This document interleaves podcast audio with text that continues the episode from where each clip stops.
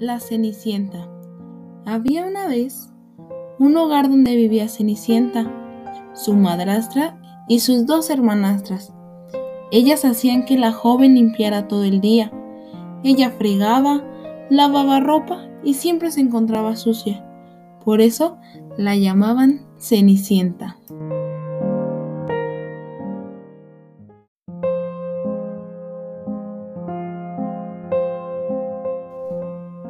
La Cenicienta. Había una vez un hogar donde vivía Cenicienta, su madrastra y sus dos hermanastras.